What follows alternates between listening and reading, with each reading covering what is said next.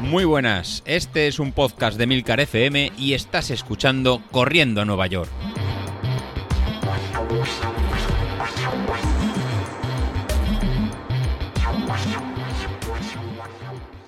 Hola, Quillos, soy Bilito. es que tengo, me notaréis así la voz un poco tomada porque llevo varias semanas arrastrando un constipado eh, fue culpa mía porque él en realidad no, no lo curé bien. Eh, ese mes, eh, la verdad es que bueno, pues era un mes un poco complicado.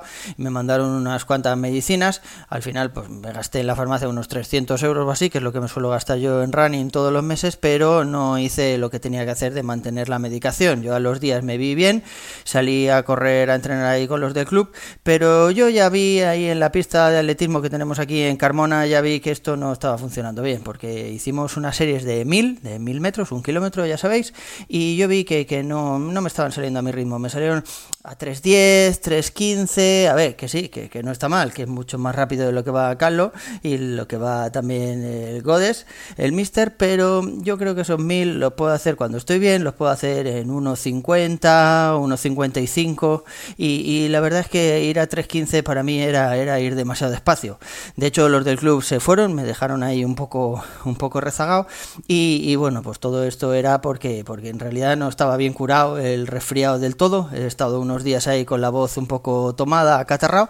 De hecho, ahora ya veis, no, no parece mi voz. Yo sé que, suena, suena raro, pero, pero bueno, ya estoy mucho mejor. Yo creo que esta semana igual ya no estoy, no estoy aún al 100%, igual no puedo hacer el 1000 ahí, eh, pues eso, en 1.50, 1.55, pero yo creo que en 2.20, 2.30 seguro que sale.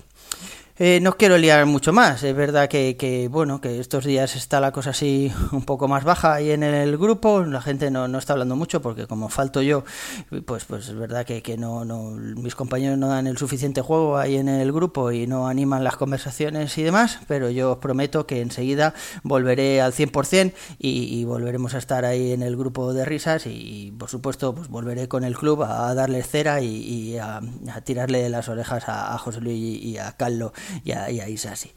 Bueno chicos, un abrazo, seguro que en unos días nos volvemos a ver. Venga, os quiero compañeros.